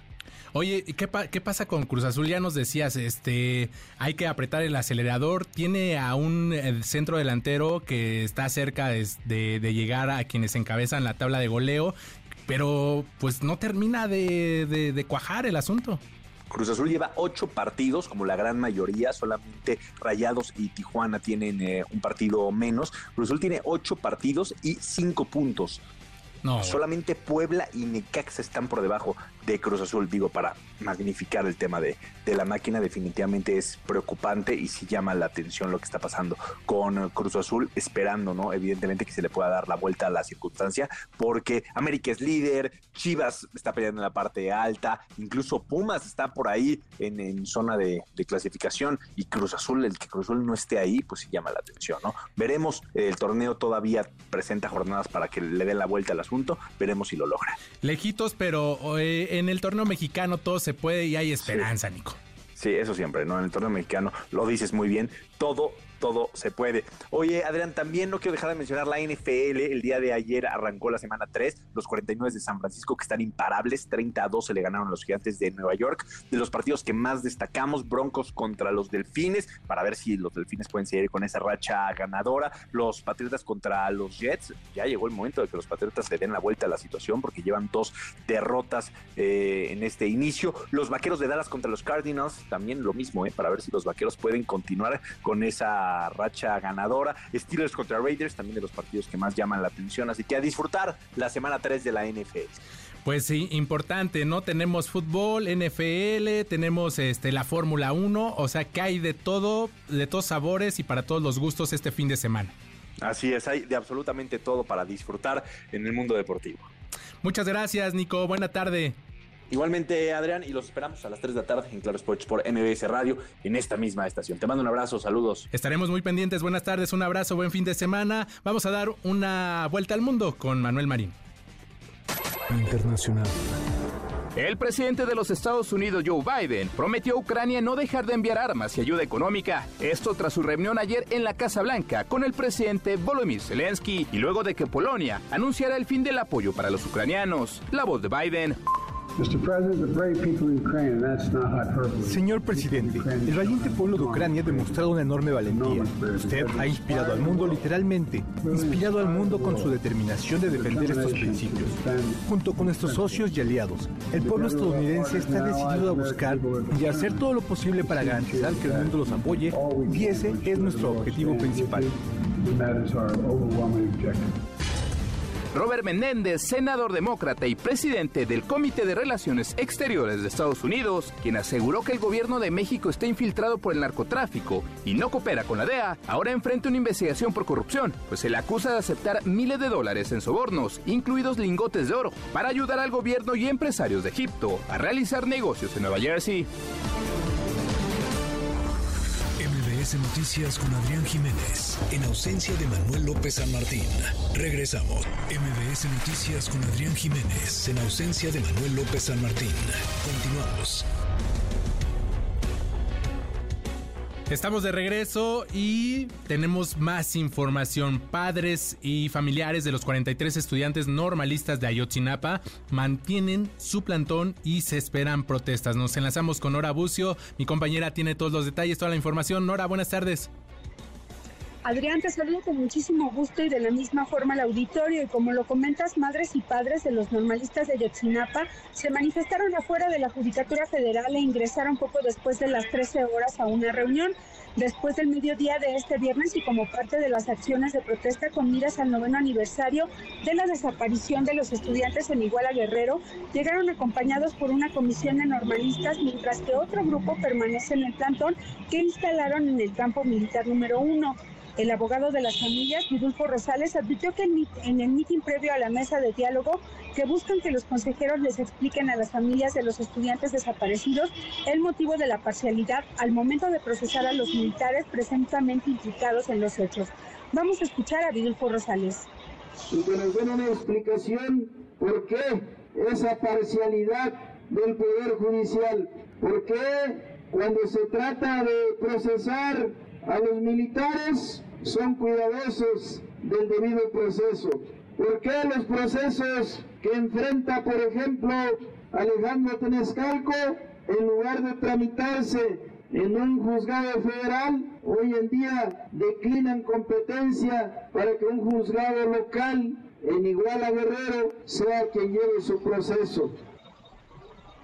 Estas circunstancias, dijo el abogado, les hacen ver una situación parcial del Poder Judicial de la Federación. Por ello reiteró la postura de la sociedad y las familias que reprueban estas acciones. Una de las demandas es que las autoridades judiciales puedan homologar los más de 30 procesos judiciales distintos que los juzgados resuelven con criterio e incluso contrarios y recordó que desde hace dos años les han pedido crear un mecanismo para que un solo juzgado aglutine los casos sobre Ayotzinapa. Adrián, la protesta se realiza a la altura del Metrobús Doctor Galvez en Insurgentes, sin embargo no han bloqueado la vialidad, pero advierten sobre la posibilidad de instalar un plantón si no obtienen respuestas válidas de parte de las autoridades, este independiente del que mantienen afuera de la zona militar número uno. Adrián, lo que tenemos hasta el momento. Nora, estaremos muy pendientes de cualquier eh, protesta que surja porque sin duda va a ser importante la respuesta que les den las autoridades. Nora, buenas tardes, gracias. Seguimos pendientes, Adrián. Hasta pronto. Hasta pronto. Y. Manuel López San Martín. En MBS Noticias. Hugo López Gatel se destapa para buscar la jefatura de gobierno de la Ciudad de México. Ya lo anticipábamos aquí. Y Hatsiri Magallanes nos cuenta sobre este tema. Hatsiri, buenas tardes, adelante. Así es, Adrián, ¿qué tal? Nuevamente buena tarde. Pues sí, este viernes ya el secretario de Salud, Hugo López Gatel, confirmó su intención de contender por la jefatura de gobierno aquí en la Ciudad de México durante el próximo proceso electoral. Y en redes sociales publicó una entrevista donde manifiesta justo su interés de coordinar los comités de defensa de la Cuarta Transformación. Vamos a escuchar cómo lo dijo. En este momento el interés es participar en la competencia por ser la persona que coordine los comités de defensa de la transformación en la Ciudad de México. Quienes hemos tenido la oportunidad, el privilegio de trabajar con el presidente Andrés Manuel López Obrador, hemos estado poniendo los cimientos. Ahorita ya terminado el primer piso de esta transformación, identificamos que en los niveles locales hay elementos que también deben ser continuados. La justicia, la igualdad, la integración, el desarrollo social, un desarrollo económico incluyente, una ciudad de libertades. Y es que dice que busca darle continuidad y extender los cambios que ha habido en esta transformación, trasladarlos pues a la vida de las personas, también en las alcaldías, en las colonias, en los barrios y también en los pueblos. Vamos a escucharlo nuevamente. Si mi vida está hecha para servir, me pongo al servicio de las mejores causas. Hoy me estoy poniendo al servicio, a juicio del pueblo, de si puedo ser útil en coordinar los comités de defensa de la transformación de la Ciudad de México. Si el pueblo piensa que soy competente, estaré honrado y tendré una gran responsabilidad. Pues así las cosas, Gatel se suma a esta lista de aspirantes a la jefatura de gobierno en la capital y bueno, pues tendrá que competir con algunos como Omar García Harpuch, que recién pues anunció también su destape. El reporte que tenemos, Adrián. Gracias, Hatsiri. Buenas tardes. Buenas tardes. Y en política, así como dicen una cosa, algunos dicen otra. Y contradictorio, como siempre, el subsecretario se mordió la lengua cuando daba sus conferencias sobre COVID-19, ustedes lo recordarán, decía que a él no le interesaba la política, que su lugar estaba en las cuestiones técnicas, en las cuestiones de salubridad y el manejo de la pandemia. Escuchemos. Y una cosa que frecuentemente se confunde es la actividad de una persona funcionaria para, por ejemplo, proponer o diseñar o implantar o supervisar políticas públicas. El artículo décimo del reglamento interior de la Secretaría de Salud da un mandato específico a la persona titular de la Subsecretaría de Prevención y Promoción de la Salud, en este momento soy yo, para proponer políticas públicas al secretario de Salud y este a su vez, si las aprueba, para que se implanten y se ejecuten esa es la única connotación de la palabra política en mi persona, en la medida en que soy funcionario técnico, que la ley me manda a proponer políticas públicas. Por eso yo no tengo ningún lugar que ocupar en la política.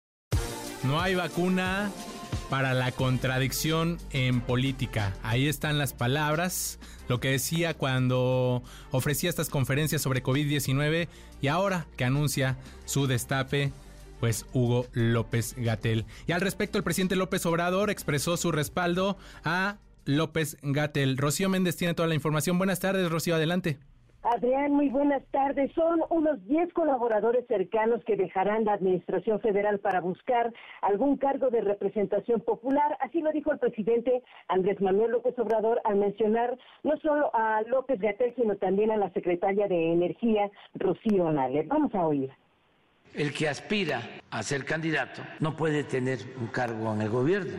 Ya me han notificado algunos que van a retirarse, como 10. Me dijo el doctor López Gatel. Yo creo que ya él va a despedirse en momentos muy difíciles, en el caso de López Gatel, dando la cara, un profesional de primer orden, un buen servidor público. Así todos, no estoy buscando inclinar la balanza por nadie. No hay predilectos. Y sí son varios. Por ejemplo, el caso de Rocío. Ayer me mandó muestras de la gasolina que se está produciendo, de la nueva refinería y el diésel ya. Y si ella tiene ese propósito, pues adelante. Ojalá y les vaya muy bien. Si no son electos, aquí van a estar las puertas abiertas. Necesitamos terminar. Nos falta un año.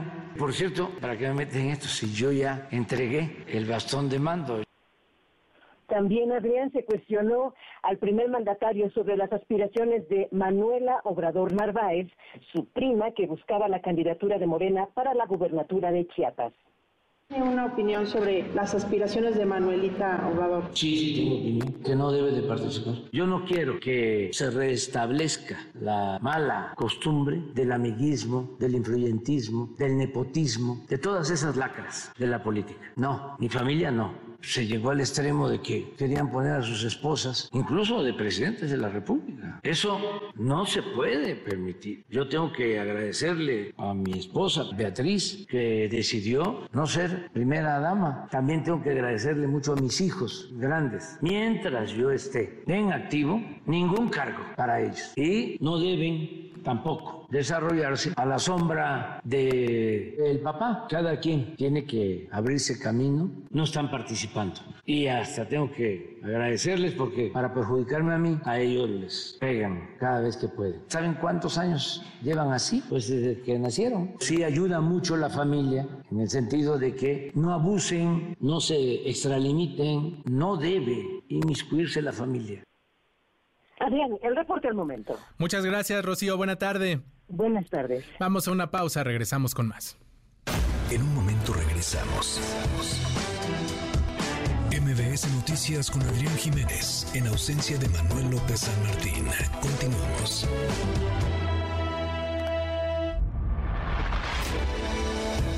MBS Noticias con Adrián Jiménez, en ausencia de Manuel López San Martín. Regresamos. Fernando Canec. Fernando Canec. En MBS Noticias. Me dicen que Fernando Canec no está en la línea, pero nos mandó a Aquiles Barajo, la neta. Aquiles, buenas tardes, adelante. Buenas tardes, Adrián, a ti y al auditorio. Te reporto, Adrián, que esta semana de aniversario de sacudida y de impunidad, además, parece copia calca de las semanas anteriores porque seguimos con los mismos dimes y diretes entre las precandidatas que todavía no son candidatas, pero que ya como que están en campaña. Y también porque estamos debatiendo nuevamente si la integridad de una persona va vinculada a su tesis de titulación. Lo curioso del caso es que los defensores de la ministra Yasmín Esquivel, que en su momento fue acusada de plagio, decían que las dos tesis completas pues no eran para tanto, ¿no? Y ahora se rasgan las vestiduras por unos párrafos mal citados, mientras que los que condenaban a la ministra ahora buscan cualquier excusa para eximir de responsabilidad a la candidata del frente. Total, este sexenio sigue siendo una copia calca de todos los sexenios anteriores en el que nuestros políticos pues nunca tienen que rendir cuentas porque la base fanática que los respalda les va a encontrar atenuantes y circunstancias que los rediman. En pocas palabras, hágase justicia en los bueyes de mi compadre o bien no somos iguales, pero te pareces tanto a mí que no puedes engañarme.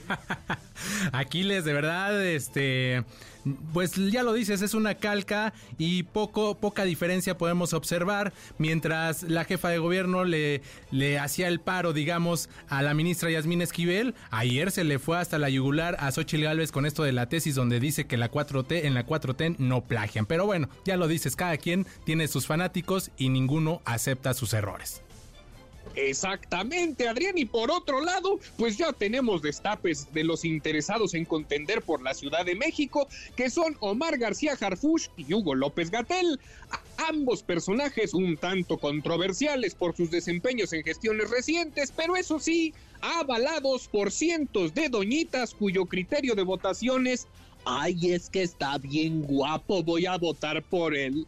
Total, en nuestra escena política lo que menos importa son los resultados. Y por eso, por otro lado, la oposición nuevamente dormida en sus laureles espera que por obra y gracia de la divina providencia les aparezca otro candidato que tenga fenomenológicamente el mismo despunte que Xochitl Galvez para la CDMX hazme el favor que camarón que se duerme, como decía ahí un embajador noruego, se lo lleva la fregausen.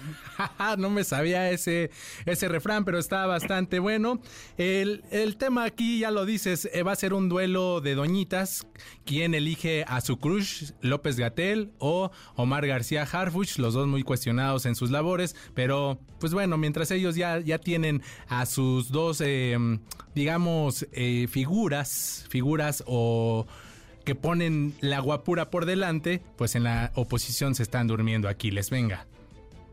Y por último, nuevamente el Poder Judicial entra en controversia tras la salida de Juan Collado y Uriel Carmona, y no tanto por los procesos que enfrentan y sus diferentes aristas, sino porque esto le sirve de carne de cañón al presidente de la República para continuar con su guerrita contra el Poder Judicial. Total, desde su decisión de no invitar a los ministros a la celebración del grito, esto sigue siendo como pleito navideño de familia cuando los tíos tienen que convivir, pero no se dirigen la palabra en toda la cena porque sigue pleito por los terrenos de la abuela. Total, que ojalá llegue el día en que los enemistados seamos los ciudadanos con la clase política, porque ya estuvo francamente suave que todo este merequetengue pues nunca, nunca los haga tener que dar resultados. Es cuanto, Adrián. Muchas gracias, aquí les barajo la neta, pues estaremos al pendiente de tu próxima participación. Reportó para Noticias MBC, aquí les barajo la neta, tirándoles la neta en la merajeta. En tiempo real. El Universal. AMLO celebra baja en la inflación de 4.4%. El Heraldo de México. Golpe al narco. Caen ocho integrantes de banda que operaba en CDMX y Estado de México. Francisco Garduño propondrá solución alterna por incendio en estación de INM en Chihuahua. MBS Noticias. Marcelo Ebrard reitera que Morena tiene que reponer el proceso interno. Nos despedimos, así llegamos al final. Soy Adrián Jiménez, a nombre del titular de este espacio, Juan Manuel López, Manuel López San Martín. Les agradecemos que nos hayan acompañado. Quédense en MBS Noticias 102.5. Feliz fin de semana, feliz viernes. MBS Radio presentó Manuel López San Martín en MBS Noticias.